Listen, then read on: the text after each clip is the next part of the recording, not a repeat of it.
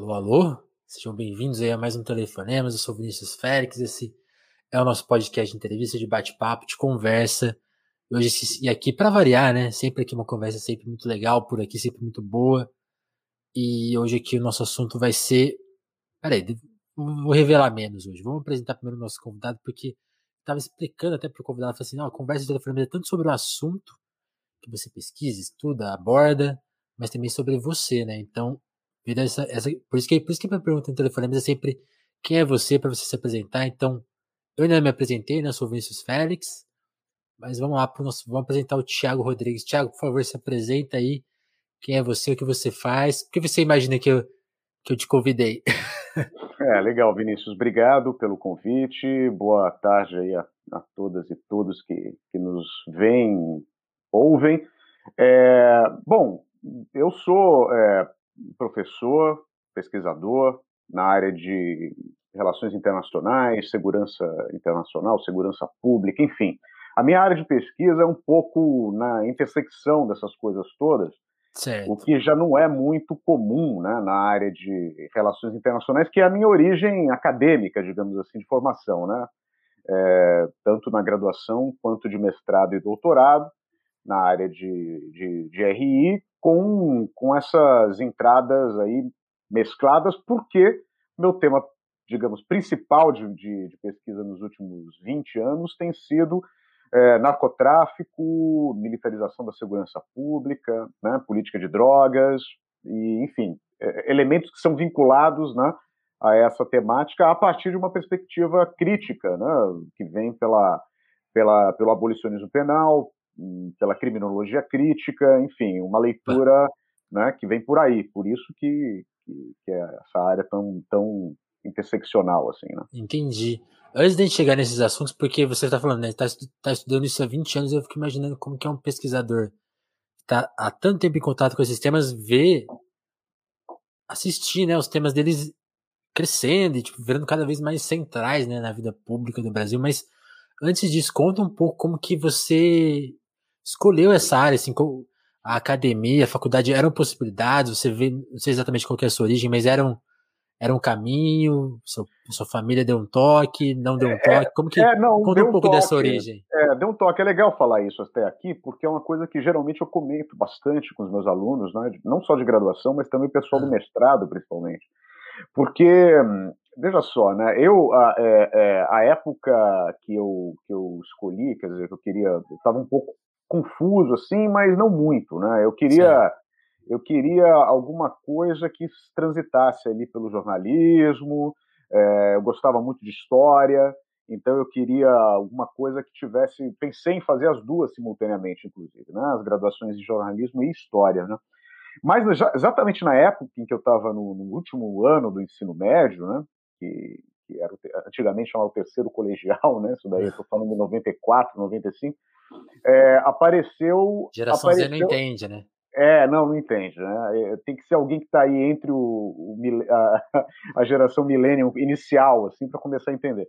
É, eu, eu é, foi a época que surgiu a graduação em relações internacionais, né? De uma forma mais, assim, na PUC, por exemplo, né? Que foi é, era o, foi o terceiro curso do Brasil a aparecer e, e a época eu fiquei sabendo que ia ter essa graduação o que haveria nela. Então, era um pouco de tudo que me interessava, porque havia política, havia sociologia, havia história, que era o que eu mais gostava, é, e tudo numa perspectiva internacional. Eu sempre fui muito atento a essas questões é, da política global, etc. Então, foi uma coisa meio assim: ó, apareceu, ninguém sabia muito bem o que, que era, mas foi mais ou menos no instinto. Minha família bancou, ninguém colocou nenhum entrave a isso, pelo contrário acharam interessante, apesar de ninguém entender muito bem o que era. Havia aquela. Que é, mas faz lá. É, havia uma certa expectativa que até hoje algumas pessoas têm que tem a ver com diplomacia, né?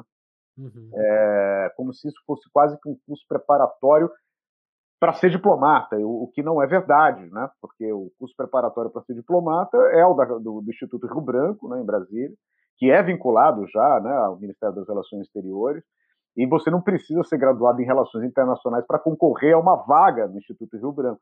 Né? Hoje em dia você pode ter graduação em qualquer graduação, em qualquer área do conhecimento, para prestar o concurso. Né? Então, É claro que tem muita gente com essa área, que se interessa por aí, que acaba migrando para aí, mas nunca foi muito meu interesse, não. Sabe? O meu, meu, interesse sempre foi mais a área. É, acabou se moldando como área acadêmica, porque eu tinha muito, digamos, muito, muito interesse em poder refletir com, com mais originalidade, com mais é, liberdade sobre os temas é, que me interessassem, e logo muito cedo é, eu aprendi que isso não aconteceria na, na diplomacia. Né? Porque a carreira diplomática, as pessoas, quer dizer, demoram um pouco para. não ter muita informação clara. Hoje em dia, muito mais, obviamente. Né? A gente está falando de um negócio aí de é, quase 30 anos atrás. Mas é, na época, muito pouco se sabia do que era a carreira, havia muita mistificação né, a respeito disso. É, e, e, muita, e, e, na verdade, as pessoas esquecem, não sabem, que a diplomacia, os dois grandes braços da política externa de um país são as suas forças armadas e os seus diplomatas. Né? Então, elas são carreiras equivalentes. Né? Elas são carreiras equivalentes. É, e geralmente as pessoas acham que não, porque como diplomata usa gravata, toma champanhe e, e, e escreve um livro ou outro, que os caras são não tem muita mas não tem muita diferença para o soldado, né? é, já dizia o, o Raimundo Arron, né, que eles são dois braços complementares, é uma, é uma hierarquia muito rígida, com cadeia de comando muito clara é, e com pouca liberdade intelectual, na verdade. Né? Então, é, faz parte da carreira, não é um problema do Brasil ou de qualquer lugar, isso faz parte da carreira diplomática. Né? Então, quando eu comecei a perceber que era mais ou menos isso, eu comecei a me interessar pela, pela carreira acadêmica e fui encontrando algumas oportunidades durante a graduação, principalmente na metade final, Uhum. para poder para poder começar a desenvolver isso e fui encontrando um caminho ali, né, naquele final de graduação e acabou emendando o mestrado e foi assim, né? É, porque isso que eu ia te perguntar, até tava falando no começo, falei, ah, eu vou te perguntar sobre esse início de carreira, de, de escolher uma faculdade mesmo, porque sempre é, é uma questão curiosa, porque ela parece posta para muita gente, mas para muita gente não é. Então sempre é legal a gente tentar entender como que ela chega na vida de cada um, como que ela se apresenta. E aí tem o segundo momento, assim, que eu acho que é, você falou, né, pô, meu pensamento, minha pesquisa tem um viés crítico, né?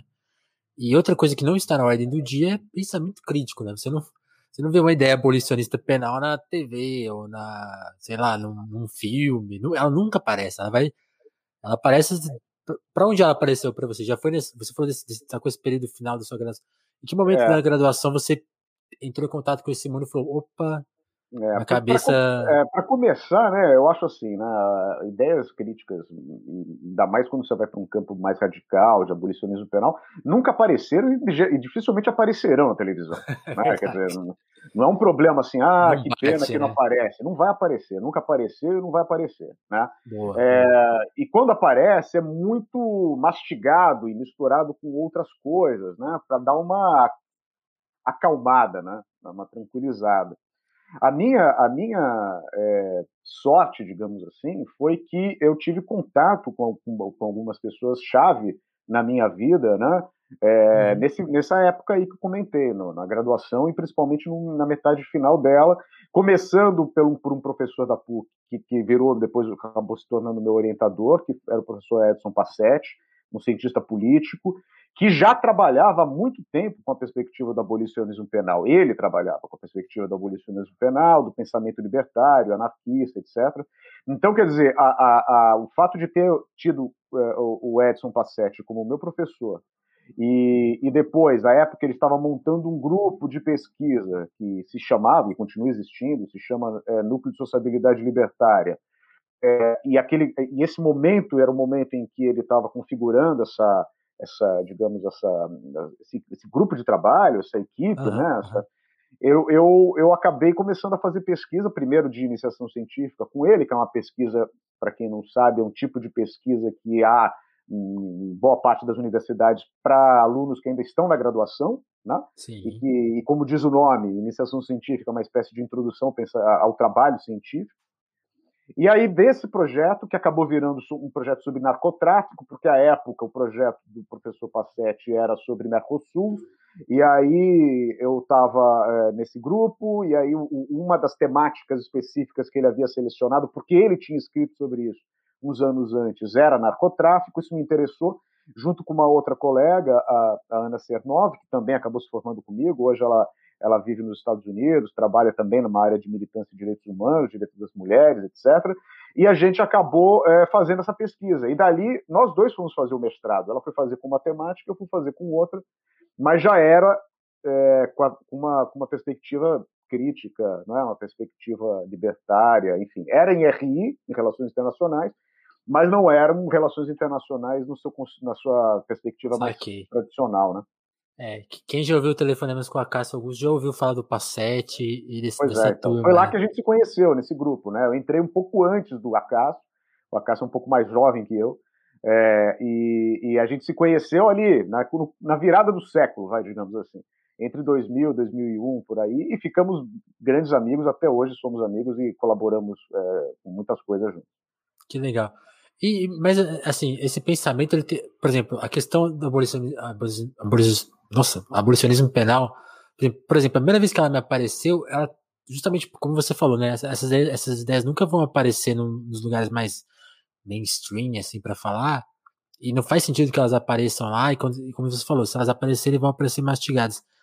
Mas mesmo quando caras como o Acaso, outras pessoas foram me introduzindo ao tema, a, a, a, primeira resistência inicial que a gente tem é tipo assim, hum, parece impossível, né? Tipo assim, tem, tem uma questão, né? E até tem um ouvinte aqui que tá na nossa versão ao vivo, o Felipe falou que a primeira vez que eu ouvi falar sobre o termo foi por um professor olavista na graduação dele, de direito, e debochando do termo, né? Uhum. Você chegou a ter alguma resistência ou você já conseguiu sacar? Como que foi a sua a lidar chegada, com, esse, né? com esse tema? É. é. Bom, primeiro para o Felipe que está que tá nos ouvindo aí, nos vendo, é, é, bom, se, se foi um professor olavista que falou tira, debochando, isso é um bom sinal, né? Se ele estava debochando, e eu ficar mais preocupado se ele estivesse falando bem, aí que eu ach, ia achar um pouco suspeito. Eu acho que se você tem uma, uma, uma Teria pista que rever dessa, as coisas, né? É, se tem uma pista dessa, o professor Olavista falando mal de alguma coisa, é uma pista para você ir atrás daquela coisa que deve Vai ser bacana. Por esse caminho. É. Mas em outra, em outra bom, para responder o que você está dizendo, eu tive um pouco menos de resistência pessoal, individual, uhum. porque na verdade, ainda que eu não conhecesse, é, né, não conhecesse autores na, na, minha graduação, eu não tive nenhuma disciplina que que, que tivesse apresentado nada parecido, mesmo no, no, contato que eu tive com a área do direito, nada era, era é, por aí. Mas como eu tinha uma aproximação via pensamento libertário, né?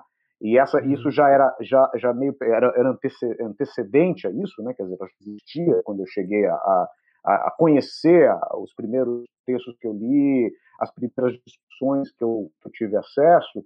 É, eu, não tive, eu não tive muita dificuldade em me identificar com um conjunto de, de de, de, valores né, que estão colocados ali e de princípios analíticos e tal, que estão no, no, no, nos autores abolicionistas. Né? Então, a minha chegada foi mais ou menos por aí. Apesar de reconhecer, desde muito cedo, que havia críticas como essa, que, é, é, que a gente tem, né, como você mesmo teve, questionamentos sobre é, o fato, ah, isso daí é utópico, né, o abolicionismo penal é irrealizável, etc que vem muito do primeiro contato e, às vezes, quando se prolonga no tempo, é porque não, não houve um acesso para uma discussão um pouco mais detida né, sobre o é, tema. não foi atrás, é realmente. É.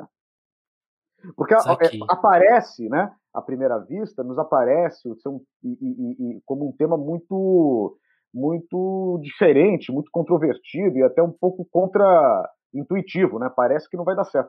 É, o problema tem a ver com a ideia que eu trabalho, você conhece, a gente vai conversar um pouco sobre isso, acho, hoje também, que é a nossa formação, e quando eu digo nossa, de todos nós aqui, né, na, uhum. na, na, chamada cultura do castigo, como chamava o Luke Husman, que é um dos principais, se não o principal, é, introdutor do abolicionismo penal na discussão é, político-acadêmica desde os anos 60. Né? E, e, essa cultura do castigo, na qual a gente foi educado, ela basicamente é, ensina a gente que a, a, punição e o castigo são é, soluções para os problemas. Né? Total. Né? Então, como a gente é educado nisso desde muito criança, em todas as situações, desde quando você é criança brincando com alguém até detalhes, a, né? Detalhes da nossa é, vida. São, né? E como a gente é educado nisso, é muito difícil a gente. É como se a gente estivesse querendo contrapor a uma programação cerebral que é muito básica desde o início da nossa vida, né? É, se, não, se você for ver, tipo assim, você com você mesmo às vezes fica nessa lógica, né? Muito louco. Ah, vou me punir. Pensei tal coisa, vou me punir por isso. Tem, tá, tá impregnado em tudo. E aí acho que vale a gente então tocar nesse assunto, Thiago, porque é, é muito a, vi, a vida, assim como ela como a gente vai conhecendo as pessoas, é muito engraçado. Por exemplo, você citou o Acaso, imagino que o Acaso te citou várias vezes, mas eu nunca te conheci, nunca tinha entrado nada em contato com o seu, mesmo pesquisando sobre o tema. E aí um dia eu tô lá na timeline e alguém fala, pô, saiu um texto muito legal aí na Carta Capital de um cara explicando essa coisa do Lázaro, né? Porque a gente tá aqui no dia 5 de julho, as pessoas já devem ter esquecido o Lázaro, mas o Lázaro perseguiu a gente aí, sem querer fazer trocadilho, mas esse assunto perseguiu a gente por, sei lá, vinte e tantos dias, as pessoas é. co cobrindo esse assunto e, e pânico satânico por causa desse assunto, aí depois o cara, a polícia não achava o cara, depois achou e depois executou o cara. Uhum. E a gente tão perto de outras chacinas recentes, e aí tô lendo lá o texto do Thiago, e o Thiago, pô, quanto a figura do Lázaro ajuda a normalizar as, essas outras ações descabidas da polícia, porque como ele é pintado como essa figura do mal, parece que é lógico, né? E, e acho que é, essa lógica se estende ainda de, ah, prisão nem cabe para esse cara, né? Então tem várias questões aí nesse caso do Lázaro que se aplicam isso, tanto a questão de execução, prisão, é, com todo esse pânico que se gerou, né? Que, que aí reforça também a nossa noção de punição, né? Porque, tipo, ah, esse cara tem que ir pra cadeia, não tem como recuperar ele na sociedade e uhum. parece que isso vê... Aí também tem uma noção nossa, né, Tiago? Tipo assim, pô, a gente acha que todo bandido, toda pessoa que tá presa hoje é, é um Lázaro, né? Uma uhum. parecida, a gente não faz muita a distinção de qual que é o maior número de pessoas que estão encarceradas hoje, por que que elas estão lá, quem, quem fez o processo, quantas pessoas estão lá sem processo, vira um caos. Uhum. Então, uhum. conta um pouco aí desse. De, de, de, meio assim, vamos, vamos trazer o artigo aqui para conversa, que é assim, o quanto esse caso pode contar de coisas pra gente, de, da forma que a gente lida com encarceramento, com violência, com noção de polícia, e como você defende ali naquela, no seu texto, né? Quanto isso, essa postura, tanto da mídia quanto da polícia, ajuda a gente talvez a, nessa coisa psicológica que a gente tem o tempo todo que você mencionou, a gente normaliza os jacarezinhos de todo dia, né? Uhum. Então, tem, tem muito assunto aí, mas vamos, vamos começar por onde você preferir, assim, porque eu acho que. É, acho, que é, acho que é o guia da nossa conversa, porque tem muita coisa aí, né? Tem é, porque daí coisa. dá para puxar uma, uma série de, de assuntos, né? E de temas que estão correlacionados. E, aliás, né, Vinícius, teve essa, essa questão do, do raciocínio que eu proponho nesse texto para a Carta Capital sobre a, a, a, relação de como que o caso do Lázaro, casos como o do Lázaro, que ele uhum. não é o uhum. único, né, é, são importantes para naturalizar ou tornar mais aceitáveis né, massacres. Acen acende o nosso punitivismo, né? É, e, e torna as coisas mais, torna isso mais, regu mais é, é, regulamentar, mais rotineiro, né? É, essa relação causou muita polêmica aí no, na, na, discussão sobre o, sobre o texto. Quando eu vi na, na, no Twitter, né, é, começou assim um bate-boca entre pessoas. Eu nem me meti, porque isso daí não era o meu caso, porque eu não bato boca em Twitter. É, quem tava, quem tava, quem tinha lido e gente discutindo entre, entre as, elas mesmas, né, as pessoas, uhum. sobre gente achando que eu estava primeiro justificando a existência do Lázaro, né? que é um argumento básico que vem naquela linha de ah, o abolicionismo é utópico, ou, junto geralmente o irmão gêmeo desse argumento do abolicionismo é utópico, o abolicionismo defende bandido, né? que é o que é o básico do, do... É a teoria da ferradura do abolicionismo penal. Assim. É, que é o preconceito básico ali que vem junto. Mas, é, mas não, né? Quer dizer, uma parte dizia isso e outra parte dizia que eu estava comparando ou nivelando o que aconteceu no Jacarezinho com Lázaro. E não, e não é nada disso. Né? O que eu sim, digo sim. lá, e acho que digo com todas as letras, não tem, procurei não deixar nem um pouco ambíguo o que eu afirmei lá, é que, o, do mesmo modo que há, é, é, por exemplo, na, na, na, indústria de tecnologia, né? Uhum. existem ah, os, exper os experimentos de vanguarda, que depois permitem que aquela tecnologia desenvolvida seja vulgarizada numa série de equipamentos, né? Então, sim, a corrida espacial permite que a gente tenha GPS hoje no, no, no celular, carro, por exemplo, é. celular. Né? no carro, tal. É. Então, é, isso é, é, essa lógica que a gente poderia aplicar no caso do, do Lázaro versus o punitivismo em geral, né? Uhum. E, em particular, o, o, as políticas de execução. Porque Quando a gente fala de abolicionismo penal, a gente está falando, bom, vamos abolir, não é abolir as prisões, né? Mas mais do que abolir as prisões, a gente bater em frente nessa questão da lógica é, punitiva e do castigo, se trata de uma revisão muito mais ampla né, para a transformação da própria lógica da estrutura punitiva. Né? Mesmo a, a, aqui no Brasil, sendo um país cujo arcabouço jurídico, nosso Código Penal, não prevê, porque a Constituição também não permite, a pena de morte, né, o que existe na prática é a pena de morte e é a defesa da pena de morte. Né? Então, o, o, o, caso do Lázaro é um caso muito explícito é, é, em que se vê como a, houve uma campanha midiática de acompanhamento dele, né, como há em casos parecidos, e há um clamor né, popular pela execução dele. Né? Então, quando ele foi morto, as, as primeiras manifestações, eu, eu, cheguei até a ver uma, uma jornalista que estava dando a, a notícia na hora, dizendo que ela estava se sentindo aliviada Quer dizer, e ela falou isso ao vivo, né? Foi Sim. muito sincero, assim, da parte dela, né? Ela estava se sentindo aliviada porque o Lázaro tinha acabado de ser executado minutos antes pela polícia, né?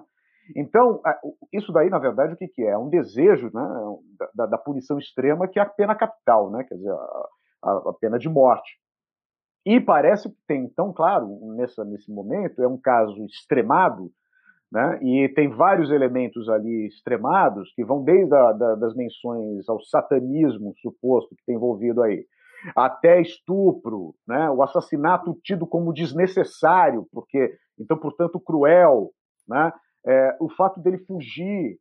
É, então, são, são vários elementos que no texto eu, eu, eu, eu lembro né, a, a, ao leitor que existem os elementos de desumanização né, desse tipo de, de pessoa que passa, é. então, a categoria, que é uma categoria muito antiga. Né? Sim, e, ali, e, e, tá? aliás, Thiago, parece que assim, eu ando acompanhando bem pouco, devo confessar, mas tudo indica aí para as investigações que nada de, de outro mundo envolvia o caso dele. Era, aliás, era coisa bem humana, né? Coisa dos homens, assim, para dizer. Né? É, aparentemente o que, se, o que se mostrou nesses últimos dias aí, e que acho que também isso fez perder um pouco de interesse, né? geral uhum, das pessoas, verdade. É, que, é que ele, na verdade, ele não tinha nada de excepcional. Ele era um matador de, de aluguel, que é o, um, um, tipo de ocupação das mais comuns no campo brasileiro. Né? Há, há séculos. né? É o matador de aluguel que ali, naquele caso, estava vinculado à, à, à, expulsão de proprietários, à especulação de terras, etc. Né? Que é um é, tipo perdeu de prática, a graça. É um tipo de prática tradicionalíssima, infelizmente, no Brasil, que é essa, de ter jagunço, né? É, e, e, a pressão de proprietários sobre pequenos proprietários, enfim. Né? Então, é, o, só que o caso dele, enquanto foi televisado, etc., acompanhado pelas mídias sociais e tudo, ele era o cara que é, tinha vários elementos de monstruosidade. E aí até eu cito alguns deles, né? É, o, a crueldade, né? É, o, o, elemento da selvageria sexual, é, o elemento de estar tá, tá escondido no mato. Tudo isso são elementos de, de animalização dessa pessoa. Né? E na medida em que uma pessoa é desprovida, isso daí também é, assim, é mais é, analisado do que qualquer outra coisa, né? quer dizer, como que as categorias de, de morte e assassinato ficam toleráveis para as pessoas se, a, se o alvo é desumanizado. Né?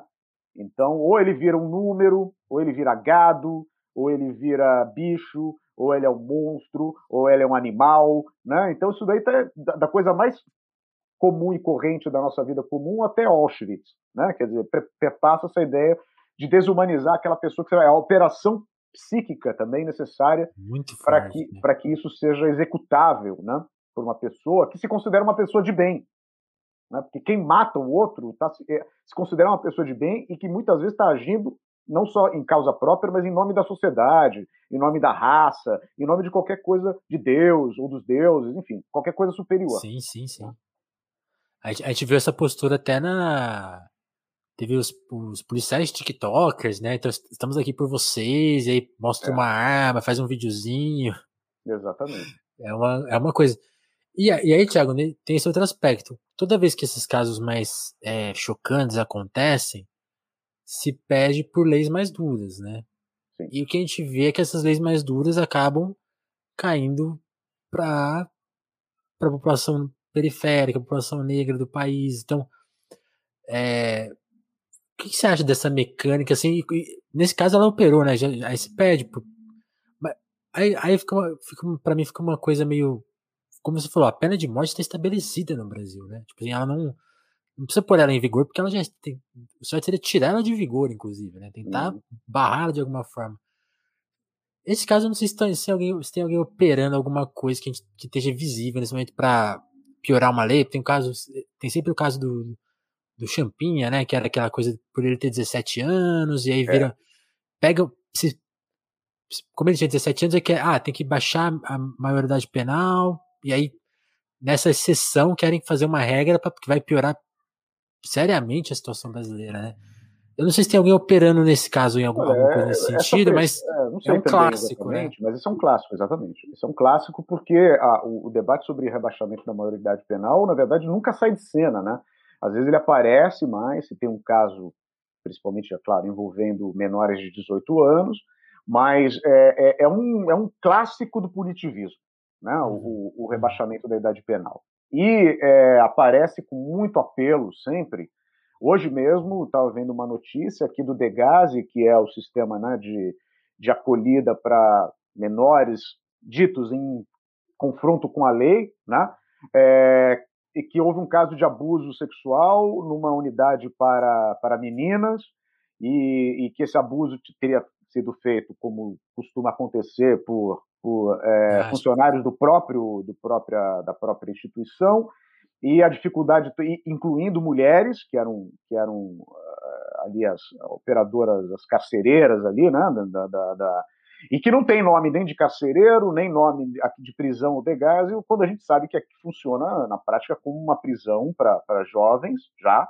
Então, do mesmo jeito que a pena de morte é praticada, mas não está no código, né, a prisão, prisão, é, é, ou seja, o isolamento, o confinamento físico de jovens menores de 18 anos já existe no Brasil nas chamadas não. instituições de acolhimento de menores. E, que, e quem viu, acho que você está mencionando os casos, mesmo, mesmo caso que teve matéria, matéria no Fantástico desse domingo, então deve ser.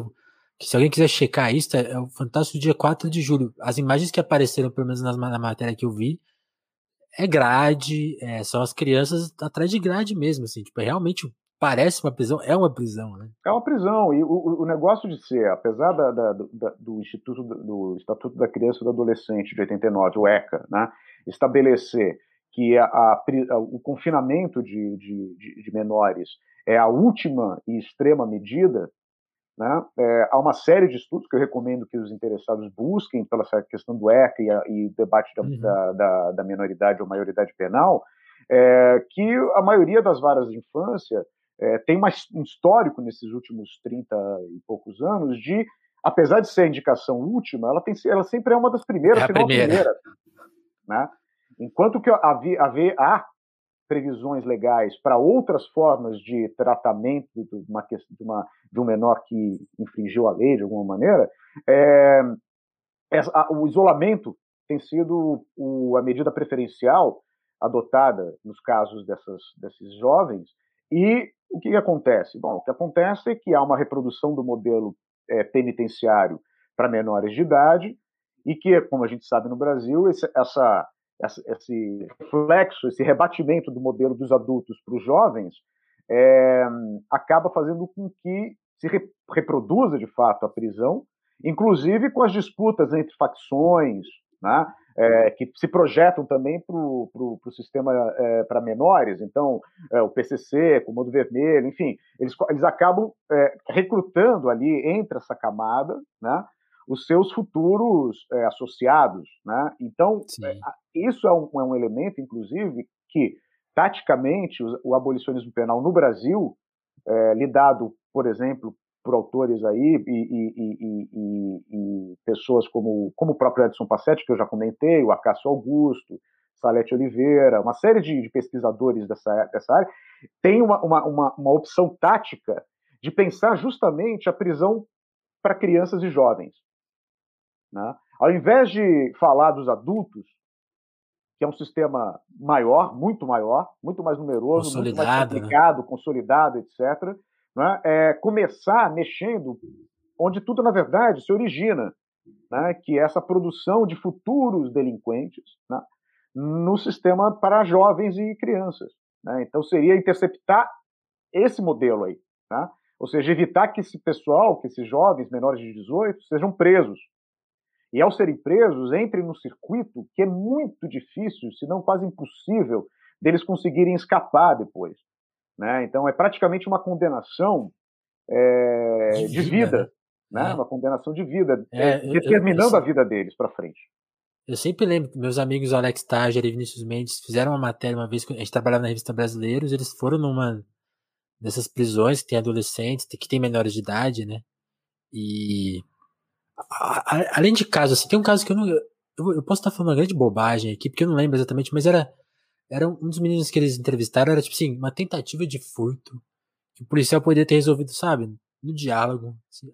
Tô falando que o cara, ah, você tá pedindo pra ele liberar de um crime. O cara não chegou a comer. Era uma tentativa ali, uma coisa de rua. Tipo assim, oh, corre daí. Podia, sabe, eu fico pensando nisso. O cara resolveria com, oh, corre daí. Uhum. E sabe, ah, que ele cometeu. Ele não ia cometer, ele tava tentando. Era uma besteira, assim, de moleque, sabe? Uhum. E ele foi preso. O cara meteu a, a, perna lá no pescoço dele, prendeu e ele tá lá dois anos, perdeu, vai perder o fim da adolescência todo, vai deixar de uhum. estudar, tal, tal, tal. E o sonho do cara era, sei lá, eu não sei, não sei se era esse menino ou se era outro, mas enfim, o sonho, ele, eles verificaram lá que os sonhos das pessoas que estão lá são os mais simples e, e ficam muito comprometidos. E, e, é isso que você falou, né? Assim, pô, voltar é muito difícil, porque você vai voltar para qual realidade, né? Sua família, você perdeu já um referencial, a escola é. também é outro referencial. É, é, a mãe de um monte de coisa caótica, né? De, e aí, de, talvez, de coisas mais graves lá na frente, né? É, e fora tudo, né? Estigma, estigmatização. Estigmatização. Né? Você mencionou a perda dos estudos, né? Quer dizer, o fato de, na prisão, para jovens, no sistema para menores de idade, ele que estejam aí controlados por facções, ele, ele tem que, se não é, tem que se associar a alguma delas para a própria estratégia de sobrevivência dentro do, do, da instituição. E é muito difícil escapar desse circuito depois. Né? É muito Sim. difícil. Então, na verdade, essa pessoa vira um pequeno delinquente, usando essa categoria de delinquente que o Foucault né, desenvolveu lá nos anos 70, para dizer que o delinquente é, é, é, essa pessoa que é produzida pelo sistema penal. Ela é produzida no sistema penal como uma categoria de pessoa que está sempre circulando entre dentro dos muros e fora dos muros, mas que passa a ser uma espécie de perigo controlado, né? Pela, pelo próprio sistema prisional, policial, etc. Então, e, e, e criminoso também, né? Porque o controle dessa pessoa se dá não só pela via do Estado, mas também pela via da, da, da, da organização criminosa Sim. a qual ele, ele, se, ele se filia. Né? Então, isso tudo são, são elementos de, de controle dessa, dessa, dessas pessoas e que fazem com que elas circulem para sempre, praticamente, dentro desse modelo e, e seja muito difícil de escapar. E aí, Thiago, você acha que entra a questão ideológica, assim, porque quando se fala de crime e, e de violência, né, o medo é muito usado por isso, então parece que, parece que é iminente que você vai sofrer algum tipo de violência, porque o da Atena tá na sua cabeça, a, polícia, é, a imprensa e tal. Realmente as taxas são altas, mas enfim, todo mundo, quem anda na rua percebe o que, que, que são os bairros, o que, que é a cidade, como que ela se apresenta. Lógico que existem os acasos, enfim. Mas aí se trabalha muito com medo e aí e, e isso esconde também essa questão econômica, né? A gente, a gente tira de circulação quase no Brasil, quase tá perto, aí, lógico, deve faltar uns 200 mil, mas, sei lá, um milhão de pessoas estão nesse entra e sai. Então você tira essas pessoas do, de, de um lugar de econômico mesmo, da vida em sociedade mesmo.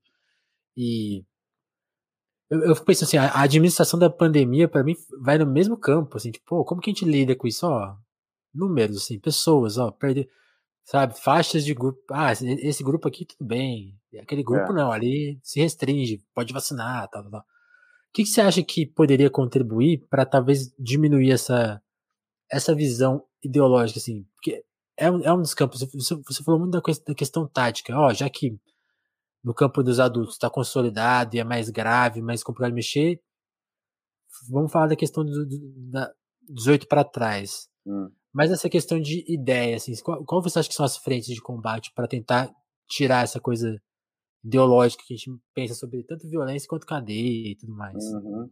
Bom, esse é, é, é, um debate muito, muito complicado, né? Eu, você falou medo, né? Quer dizer, o medo é o, é o sentimento básico para a justificativa do Estado. É. O Estado não existe sem medo. Então, o, a, a, principal entidade na vida social que alimenta o medo é o Estado. Né? Porque é, não existe nenhuma entidade que ofereça como serviço proteção que não se beneficie do medo. Isso vale para o Estado e para as máfias. Tá? Quer dizer, que são aparentados. Já dizia um historiador inglês chamado Charles Tilly, que chama, olha, são aparentados. Né? O Estado Quase... e a máfia, eles, eles funcionam a mesma lógica, a lógica básica é a mesma. Eles oferecem proteção. A primeira, a primeira ameaça é ele mesmo, né? ou ela mesma, a máfia. Uhum. Se, se, eu não me pagar, eu te bato, eu te mato, eu queimo a tua casa. Né? É, e depois o resto. Então o Estado ele existe e a construção da própria teoria política moderna toda é baseada na ideia do Estado para evitar a guerra. E a guerra é o medo da morte, né, violenta, da violência o tempo inteiro, aquela coisa. Então, o Estado ele precisa do medo. Então, é à toa que exista sempre uma alimentação de grupos de pessoas, de categorias de pessoas que são ameaçadoras. Sempre existem, né? Às vezes, numa sociedade, mais de uma, duas, três, etc. Que pode ser, o, no nosso caso aqui no Brasil, né, a, geralmente é o jovem negro pobre. Certo. Né, essa é a categoria principal do medo na nossa sociedade. Ou pode ser também é, combinações disso, né? como o imigrante, o negro, o pobre, né? então o estrangeiro, o pobre. Tal. É, são, são combinações possíveis, certo. dependendo da época e da sociedade, que são os amedrontadores, né? aqueles que são contra os quais a gente precisa se proteger. O, o primeiro é o Estado que vai nos proteger. Quer dizer, então, a existência do Estado, para a gente, ela é inquestionável porque a gente, a gente acredita que o Estado nos protege. Né? Ora, eu acho que um caminho, que é trabalhando no campo das ideias, né? Um caminho aí para tentar responder a tua pergunta, o que, que a gente pode encaminhar, fazer, etc. Trabalhando no campo das ideias, eu acho muito importante, por exemplo, mostrar uma coisa que não é tão complicada, que assim, a gente acredita que o Estado nos protege, mas ele faz isso. Né? Coleciona, uma, coleciona provas sobre isso, é, é difícil. Quer né? dizer, me diga aí, o Estado está te protegendo? Né? Eu, esse caminho é interessante porque, à primeira vista, essa reflexão não é nem um pouco progressista, ela pode ser, inclusive, muito, inclusive, muito conservadora e reacionária até. Né? Porque Sim. o cara fala, não, o Estado não nos protege, então por isso que privatiza tudo. Privatiza tudo, segurança privada, né? É, é, milícia e tal. Ou eu, eu, ou eu tenho direito de comprar armas, que é o discurso agora bolsonarista, etc. Né? Eu tenho direito de comprar armas e tal, não sei o quê, que é uma, é uma deriva possível dessa reflexão de que o Estado não protege. Mas não é que o Estado não proteja, o Estado ele protege, sim, só que diferentemente, né? Então, assim, existe o funcionamento do Estado, o Estado funciona num país como o Brasil. É, é bobagem dizer que o Estado não funciona. O Estado funciona. Está funciona por isso que a gente está assim. Ele funciona para a gente estar tá assim. Ele é muito eficiente. Né? O, o é, é, muito comum, é senso comum, uma coisa é, banal a gente ouvir, é, porque o Estado não funciona, a gente precisa de mais Estado. Não, o Estado funciona.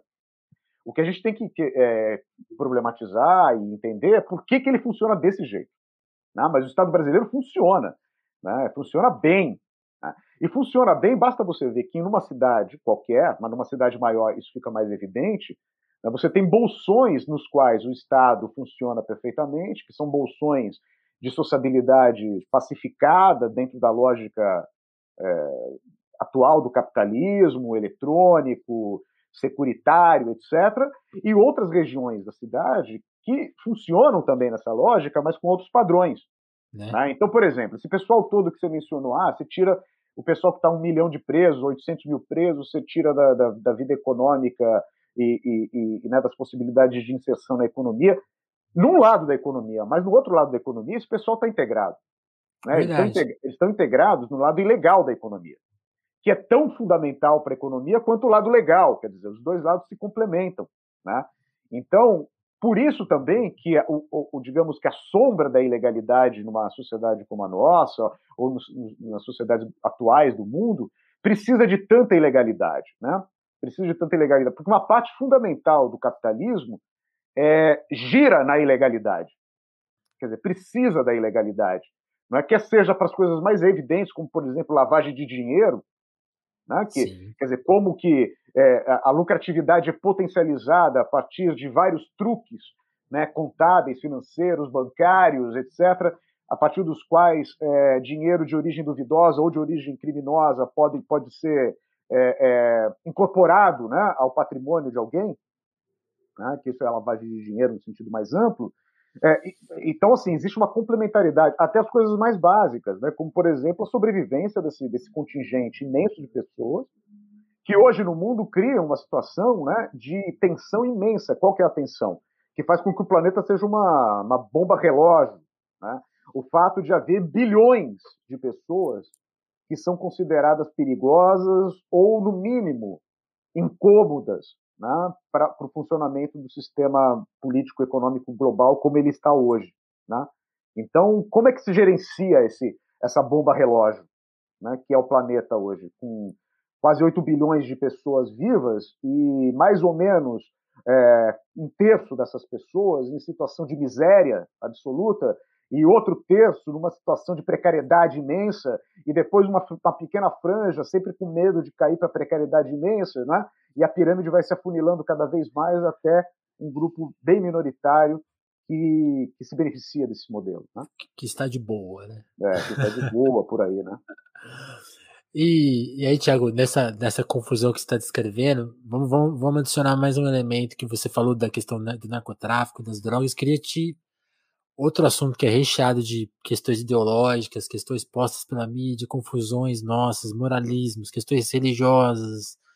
E, e entra a questão internacional, né? Tava até vendo uma entrevista sua, o cara perguntar, ah, mas tem como desvincular da questão internacional? Tipo assim, será que o Brasil, por exemplo, que eu entendi da pergunta dele assim, o Brasil não conseguiria nadar de braçada numa questão de guerra às drogas porque existem todas as pressões internacionais a postura do mundo. Aí eu queria te perguntar, Aqui no Telefilmes a gente já teve a oportunidade de entrevistar o Zé Genuíno, uhum. né, um militante histórico do PT, trabalhou no governo Lula, e o governo Lula é muito criticado justamente pela postura com a lei das drogas, né, uma postura muito que veio da, veio da mesma expressão norte-americana, né, de tratar como um, de guerra mesmo, e o quanto esse tipo de postura provocou né, o encarceramento em massa e essa perseguição, essa violência, justificando muitas vezes é, uma visão muito reacionária, né, no governo esquerda, esquerda liberal, tal,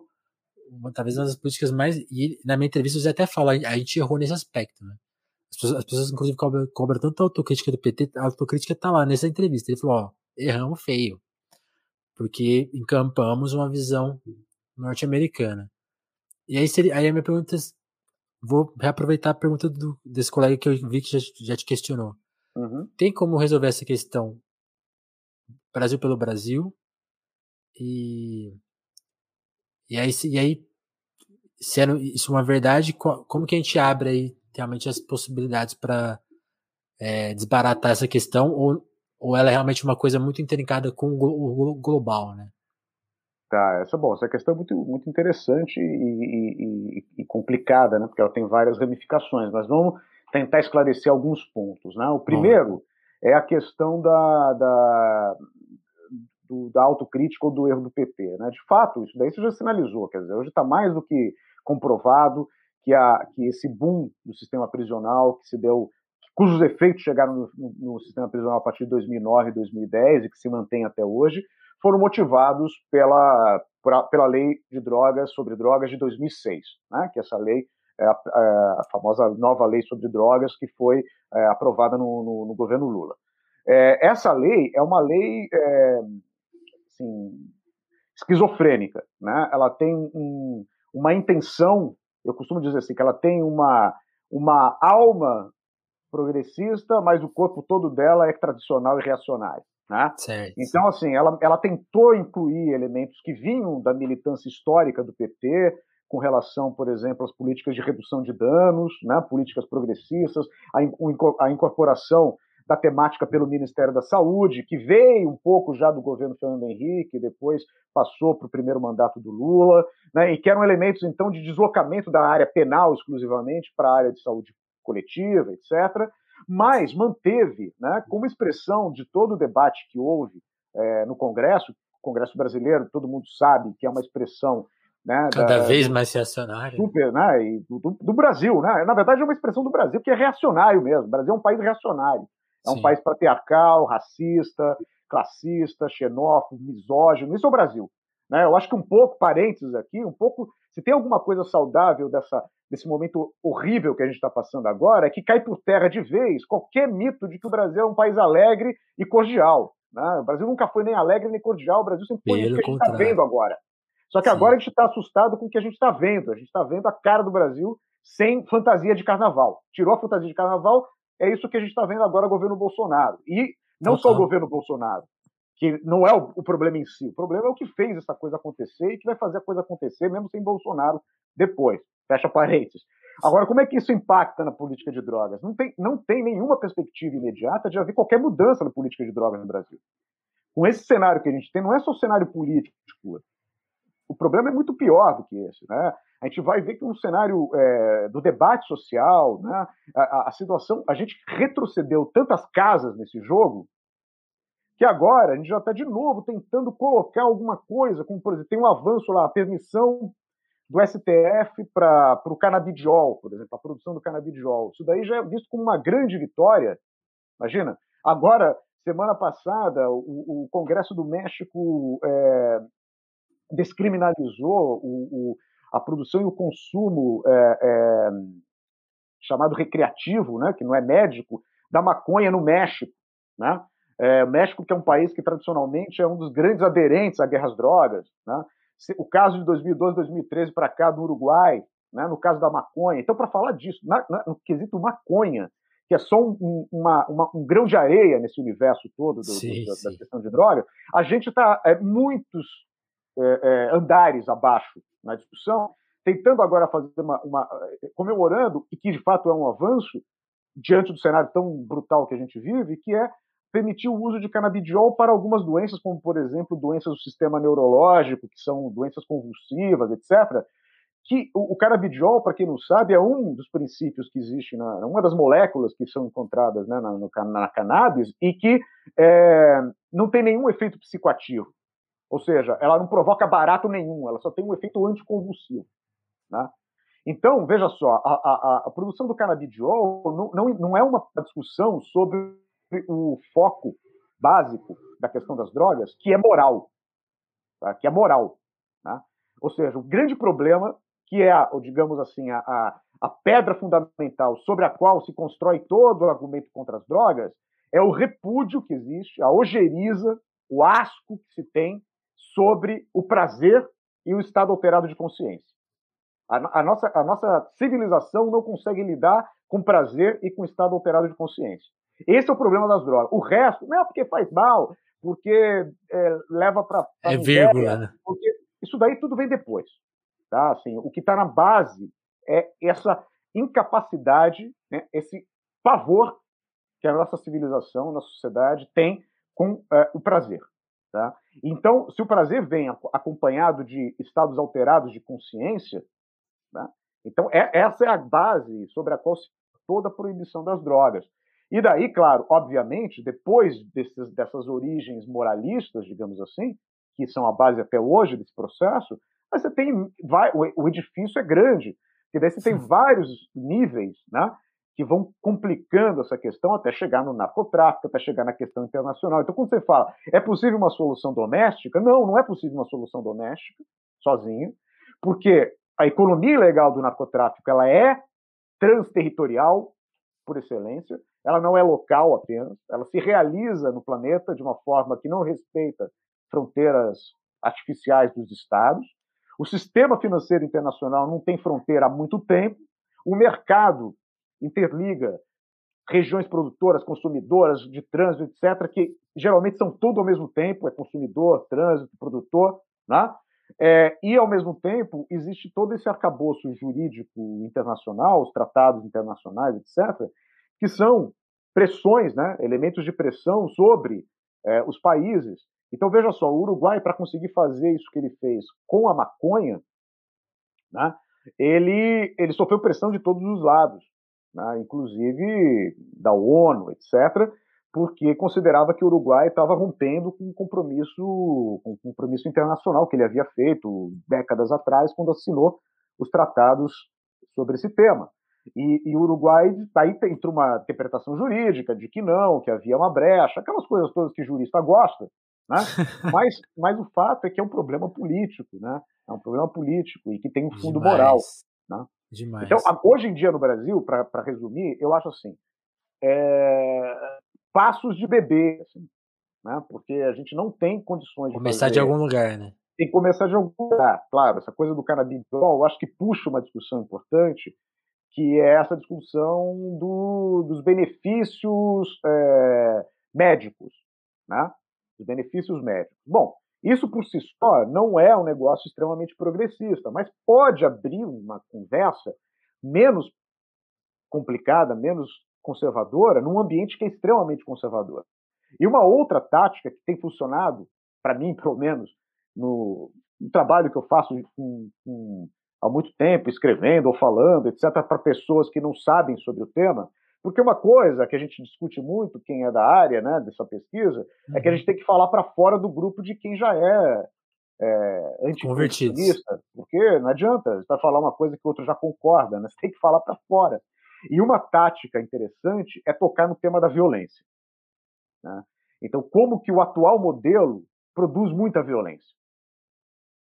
Né? E a partir dessa reflexão, que ninguém vai negar e que ninguém vai deixar de ser tocado por isso, tentar construir uma contra-argumentação mostrando o seguinte: olha, se a gente conseguir desarmar essa bomba, né, é possível diminuir a violência. E aí a gente vai tentando mostrar como que o atual modelo gera violência e como o modelo outro pode despotencializar a violência. E geralmente isso tem bons efeitos, porque você não entra numa discussão moral sobre uso ou não uso de droga, essa coisa toda. Você entra um, por um campo que todo mundo reclama, que é a segurança pública. Tá? Então, para mostrar o seguinte: olha, não tem nada pior para a segurança pública do que proibição das drogas. E aí você vai tentando mostrar por quê. Né? É, e geralmente funciona. Né? É um argumento poderoso para não convertidos. Né? É, eu digo, é, é um tipo de conversa boa para você ter com a tua família, né? com aquela pessoa que, é, que, que, tem um monte de senso comum a respeito daquilo, um monte de coisas previamente pensadas e que nunca refletiu é, de verdade sobre o tema. É urgente, né? Porque aí Aí eu cheguei na pergunta que eu tava pensando lá desde o começo da nossa conversa. Você fala, pô, eu tô há 20 anos nesse campo. E aí você viu essa, esse corpo progressista que não conseguiu efetivamente trazer é, práticas mais progressistas de fato. E aí você vê o Brasil também encampando seu conservadorismo, como você falou, né? O Brasil mostrando aí de alguma forma a sua cara, de fato é, cada vez mais moralista, cada vez mais fechada, mais e que, e que dá no governo atual, né? Que é quase, sei lá, tem, é, é, tipo assim, justamente, né? Pela questão moral da segurança pública, fazendo tudo que todas as práticas incorretas, né? Vai aumentar a violência, vai estourar. Agora todos os desmandos econômicos vão levar de prostração de fome, de falta de luz, pior ainda, né? Nem, nem, a, nem o campo. Mas o que, que você acha desses. O que, o que foram esses 20 anos, assim? Esses últimos 20 anos? É, eu costumo brincar, assim, né? Uma brincadeira de mau gosto, dizendo o seguinte: que eu gostaria muito de mudar de tema, mas meu tema está longe de se esgotar. Né? Assim, é, eu é posso desistir amplo, dele. Né? É, eu posso desistir dele, como eu já pensei algumas vezes em fazer. Mas é porque é muito pesada essa discussão, né? Agora, agora ele continua cada vez mais potente, né? E a própria, e a própria questão do, da maconha, por exemplo, que se fala, ah, mas é um grande avanço nos Estados Unidos, no Brasil. De fato, né? quer dizer, há transformações na política, nas políticas de drogas. Né? Mas o fato é de que, para uma droga que, uma, a maconha que volta a ser legalizada em vários países, etc., ou é mais permissiva hoje, para cada uma dessas tem outras quatro, cinco que passam a ser proibidas e Quer dizer, o, o, o, a lógica em si ela vai se adequando, né? ela vai se, se, se, adaptando, se atualizando. Eu acho mesmo, o seguinte. Mesma questão retro, retroativa, né? Quando, quando liberarem a maconha, vão tirar as pessoas que estão presas, né? Ah, bom, é, mas mesmo que tirem, né? Mesmo que tirem, quer dizer, o, o, o, o já faz muito tempo já que, que a maconha não, não é uma, uma substância rentável, Sim. quer dizer, muito rentável no, no, na economia ilegal. Então, hoje em dia, ela passa a alimentar uma, uma alta rentabilidade na economia legal. Né? Verdade. Então, por isso que, eu estava dizendo, esse trânsito entre economia legal e ilegal. A maconha é bem clássico disso. Né? Era uma economia legal, depois ela é ilegalizada, por muito tempo ela, ela potencializou, ela foi importante, por exemplo, para dar o pontapé inicial em, em, lugares com economia é, do narcotráfico poderosas hoje em dia, né, como o México, a Colômbia, né, foram, foram ponta, no próprio dentro dos Estados Unidos, né, mas já faz muito tempo, décadas, né, que, que, que ela não é uma, uma, uma droga de, de grande é, valor agregado, digamos assim. Né? Então, é, é mais ou menos assim: a gente vai legalizar ou vai deixar de ter uma droga naquele campo que já não é uma coisa muito rentável para o narcotráfico. Né? Certo. Então, assim, é, o, que eu, o que eu queria dizer assim desses 20 anos, eu acho que a tua pergunta, é, a gente tem, você falou, ah, a gente nunca vai ver isso na televisão, a gente nunca vai ver um debate crítico, abolicionista penal, sobre prisões ou sobre as drogas mesmo, é, uhum. na, na grande mídia e tal. Mas tem uma coisa também que eu acho que é importante, apesar dessa, eu não acho que seja necessariamente lamentável que isso não tenha na, seja é, viabilizado ou veiculado na grande mídia, porque existem, existem hoje em dia né, é, muitos espaços de debate, de discussão, né, de, de, de, produção de ideias. Né? É, eu, eu até, até pouco tempo atrás, aí também falando um pouco da experiência própria, né, como, como pesquisador e tal, eu fiquei, é, eu cheguei um, um tempo atrás, uns anos atrás aqui, até recentemente, eu entrei num, assim, no, como muita gente no Brasil, num estado de amargura, assim, né, tremendo, por tudo que estava acontecendo, né, e tudo que está acontecendo, né, e, sim, sim. Só que daí eu, eu, descobri umas, ou descobri, ou redescobri algum, algumas pessoas, alguns grupos, etc. Comecei a ver que tem uma garotada, entendeu, que está aí ligada, que está afim de aprender, que está afim de, de trabalhar, que, que vai para a rua, que vai que, que, que agita também, na, não só nas mídias sociais, mas também na favela, na universidade, né? E, e, eu comecei a ficar mais interessado em andar com esse pessoal. Massa. Né? Porque, porque, assim, é, na academia em, em, si, digamos assim, é, em 20 anos de trabalho acadêmico, e aí tem aí uma, uma, um monte de de coisa publicada e tal. Eu tenho um, um, amigo que diz que o que a gente vai fazendo na academia não é currículo vitae, é currículo mortis. Né? Você tem, você, você, tudo que você fez, você já fez, né? Tá, é passado. Então, você tem uma, um currículo de 30 páginas, você tem 30 páginas de coisas mortas que você já fez. Né? Então, assim, eu estava muito vivendo nessa coisa. Né? Então, assim, sair disso é interessante. Eu acho que Dá para fazer. A gente conversar aqui hoje, as pessoas com as quais você já conversou no telefonemas, é, os grupos mais variados que a gente conhece. Você falou, ah, eu não te conhecia. Tem também uma, uma, uma série de, digamos, de atalhos nessa infovia, né? né? Que a gente vai chegando, né? E, e, e, vai, e vai crescendo. Eu tenho essa, esse, esse interesse nos últimos tempos, aí, nos últimos dois anos, mais ou menos, essa minha colaboração mais frequente com, com a mídia também, é, com a Carta Capital, com, com o Le Monde Diplomatique Brasil, né? que são dois veículos de imprensa que a gente poderia dizer que são de, de grande imprensa ainda. Sim, aqui, sim. Né? Não, não, mais tradicionais, né? É, que, que, mas que tem uma perspectiva progressista, que dá para ter, que abrem pelo menos os textos que eu escrevo. Eu nunca fui censurado em nenhum desses veículos, sempre escrevi o que eu quis nesses veículos, então acho que isso é bastante louvável, né? Então, assim, são coisas que a gente tem que aproveitar para a gente não ficar nem preso e nem totalmente é, desiludido, né? Porque aí vale um pouco essa, uma, umas dicas assim mais, talvez, gramscianas, assim, né? Olha, tem, o mundo é horrível, mas a gente tem que fazer coisas aí, né? Ou como fizeram historicamente os anarquistas que foram criando seus espaços de cultura, seus espaços de educação, seus espaços de experiências concretas, né? que são as heterotopias, não as utopias. Então, quando é que você vai conseguir criar coisas concretas? Vai ser no pequeno, no grupo, e isso pode potencializar outras ações. Isso dá uma, uma, vida mais concreta, porque quem fica pensando, hoje em dia principalmente, né, é, em grandes passos e transformações muito globais, vai, vai cada sofrer, vez mais né? se decepcionar. Né? E, e, e, a decepção vai, vai levar essa pessoa a um ressentimento, a uma amargura, a um ressecamento, né? É, que vai transformá-la numa pessoa muito triste ou muito é, conformada né? com, a, com a vida que a gente vive e que não dá para se conformar com ela porque ela é intolerável. Né? Muito bom. Vou até aproveitar então já para encaminhar aqui o nosso papo de hoje, porque essa fala foi sensacional. Acho que todo mundo tem que guardar ela, é, preservar ela, divulgar ela, porque esse é o caminho, né? A gente falou tanto aqui dos problemas, tá aí um bom jeito de começar umas soluções, né? E, e não esmoecer, que eu acho a parte mais importante, ainda mais nos dias de hoje aí que estão muito duros.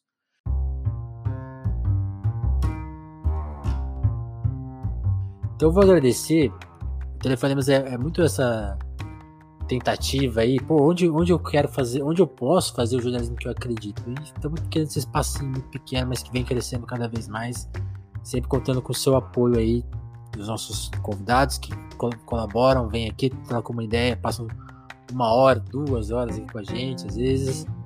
E com você que está aí do outro lado, ouvindo, também mandando para os seus amigos, ou até apoiando a gente financeiramente. Tem, essa possibilidade também, que é o nosso apoio, isso aí, quem puder colar por lá. Seja muito bem-vindo, pode deixar com 2, 5, 10 reais. Participar lá do nosso clube de desconto na Livraria Alecrim, quem chega com mais de 10. E eu quero agradecer a turma que já está por lá.